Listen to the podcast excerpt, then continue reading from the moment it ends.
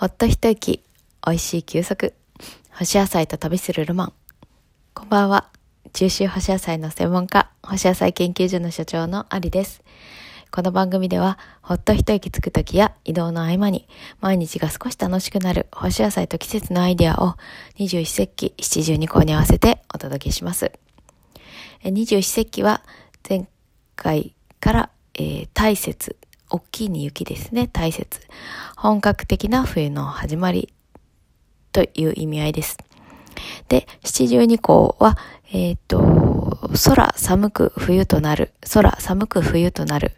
えー、漢字で書くと、閉じるに、塞がる、塞ぐ。で、なる、冬。えー、閉じる、塞ぐ、なる、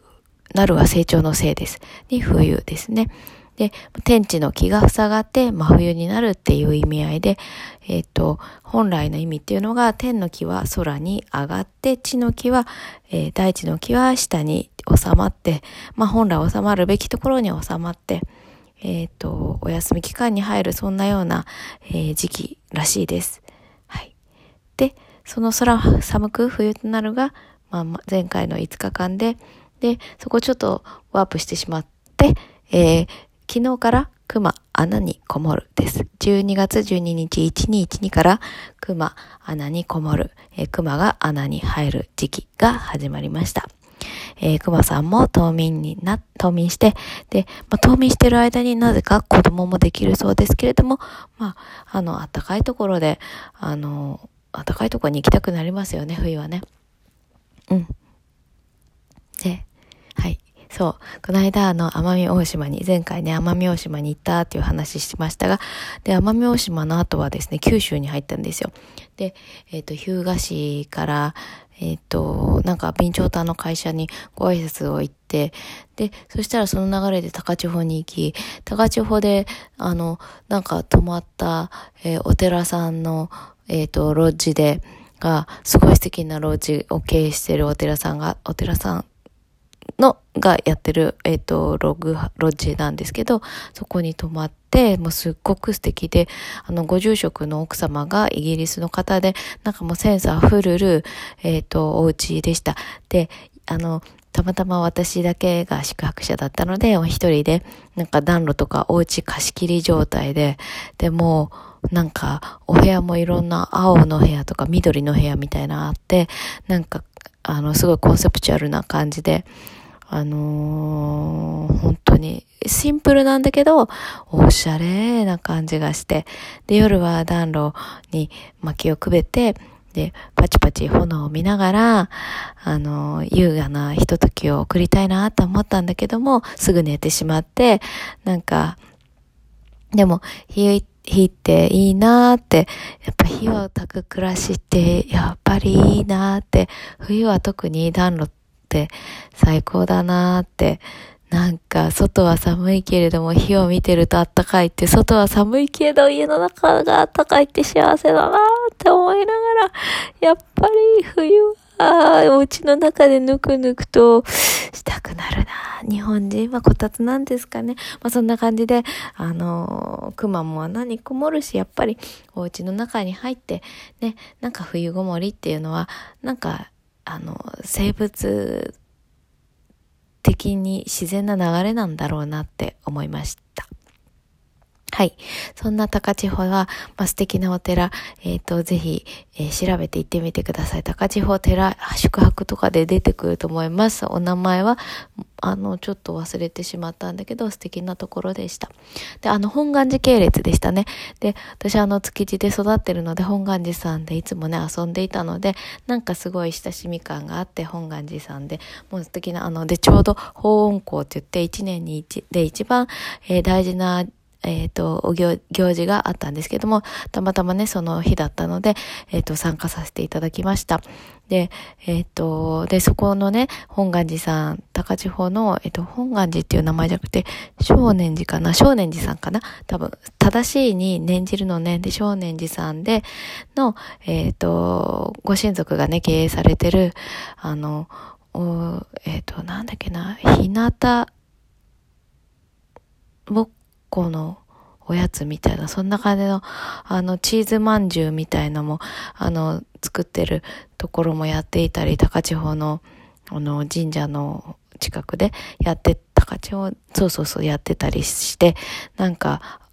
なんか、その、私も干し野菜で日向ぼっことかよく言ってるんですけども、なんかいろんなご縁を感じて、で、そう、高千穂でまた美味しい蕎麦屋に入ったんですけども、そのお蕎麦屋さんの名前はもう、あの、わかんないんですけども、とっても美味しくって、久しぶりに、あ、関西でお蕎麦を食べるってことがあんまりなかったんですけれども、関西というか、あの、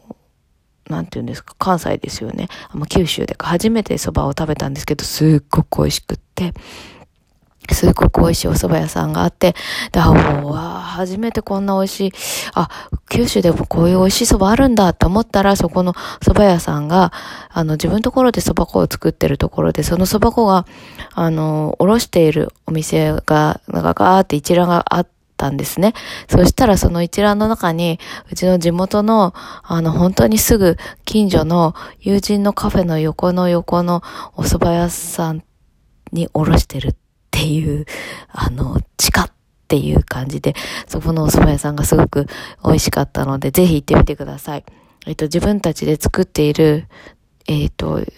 お蕎麦、蕎麦粉でした。で、なんかね、食器もね、さすがやはりセンスが良くて、あの、美味しかったです。でも皆さん本当に素敵な感じで、あの、素敵でした。で、その高千穂から久留米に行って、まあ、海苔のね、取材に行ったんですけど、海苔の今収穫なので、その取材に行って、で、その久留米に一晩泊まったんですけども、で、そこでまた、たまたま入ったお店が、あのーあの、久留米でね、私の友達が醤油屋さんのお嬢さんがいて、えっ、ー、と、久留米き、吉光久留米かな？久留米吉光か、どっちかなんですけど、の醤油屋さんの子がいるんですけども、なんかね、そのお店がまずすごく美味しかったんですよ。で、仲良くなって、なんかご亭主がね、なんかもうすんごく素敵な、もう、あの、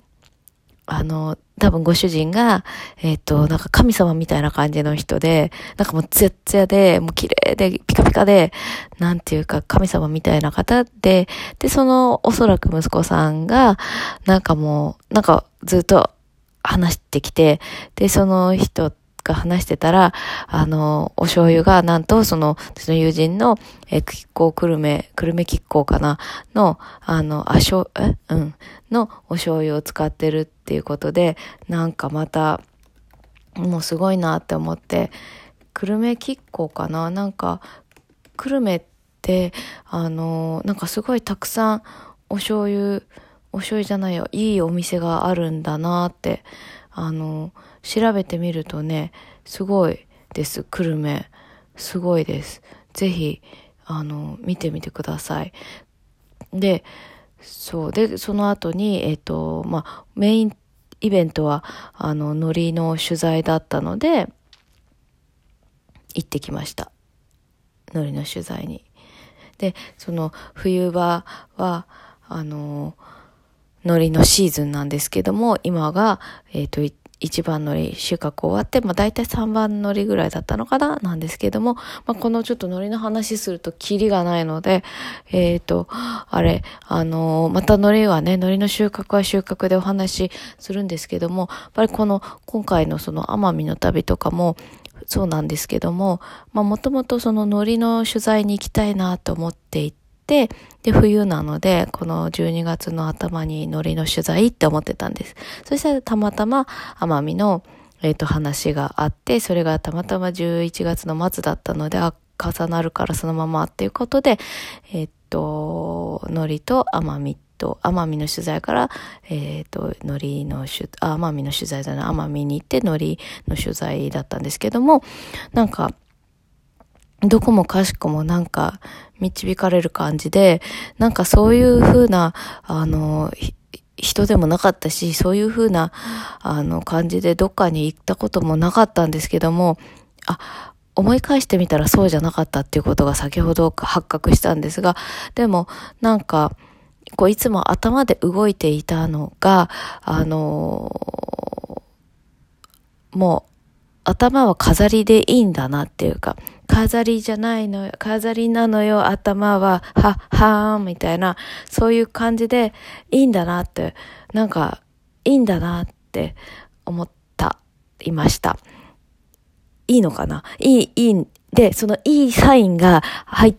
てきたっていうのがさっき分かって、それが、なんかこの3日間で、えっ、ー、と、あ、今日冷蔵庫の中に酢の物がなんかたくさんあって、で、それは、まず私がなんか、ナマスを作ったんです。そしたら、母がなぜか、なんか株の酢漬けを作っていて、で、その翌日に大根の、ゆず大根をもらって、その日に豆のピクルスをもらったんです。そしたらその翌日に、えっ、ー、と、ナマスじゃない、おばからイズシって言って、魚の発酵したやつ、イズシと、また大根の酢漬けが来たんです。で、で、今日が、今日、えっと、みかんがまたやたらたくさん目の前にして、なんかもう酢ばっかりで、で、これを、またあの、大地の星読みの愛理に、えっと、酢ばっかりっていう話をしたら、あ、それサインなんだと思う？って言われて、え、なんだろう？素になれってこと？って言ったら、そうそうそうそうみたいな。ああ、そっかって、あ、素に、素で、素のままでいいんだよっていうこと。そうそうそうそう、素のままでいいんだよっていうことだった。そうそう、素で、素でいいんだよっていうのをサインかなって言ったら、そうだよって言われて、あ、そうなんだと思って、で、愛理もそういう経験があるって言ってて、あ、もうめっちゃ柑橘って思って、まあ、みかんもね、この間みかんがやたら、あの、道中ね、えっと、奄美から始まって、奄美、日向、高千穂、柳川で、毎日、みかんをもらってたんです。毎日っていうか、行く先々で必ずみかんを、ドドッともらってて、あ、なんか毎日この旅でみかんもらったなって思ってたんです。まあみかんが旬っていうのもあるんだけど。そしたらそのみかんも、まあ吉兆のサインだよって、あの、その愛理に言われて、ほうみたいな。で、最後締めくくりは、なんかね、あの、あ、あれですね、鳩サブレと、あの、おでんの種だったんですけど、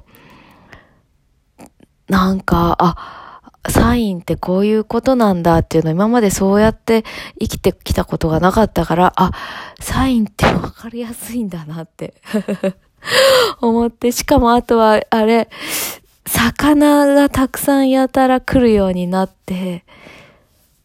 なんかこれも、あれなんだな、サイン。あ、亀甲のサイン。あ、で、あれですよね。今のその久留米亀甲もそうだけども、亀甲のサインが、今日、そう、昨日たまたまクッキーを焼いてて、亀甲のクッキーを焼いてて、何も考えないで、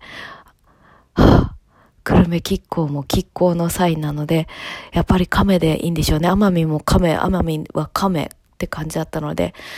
いやーなんかもう、あれですね、亀仙人になるのでしょうか。で、今日はそのハワイの折、折、祈りのあれをやってて、あ、カメハメハーだしなって思ってて、やっぱりカメなんですね。ということで、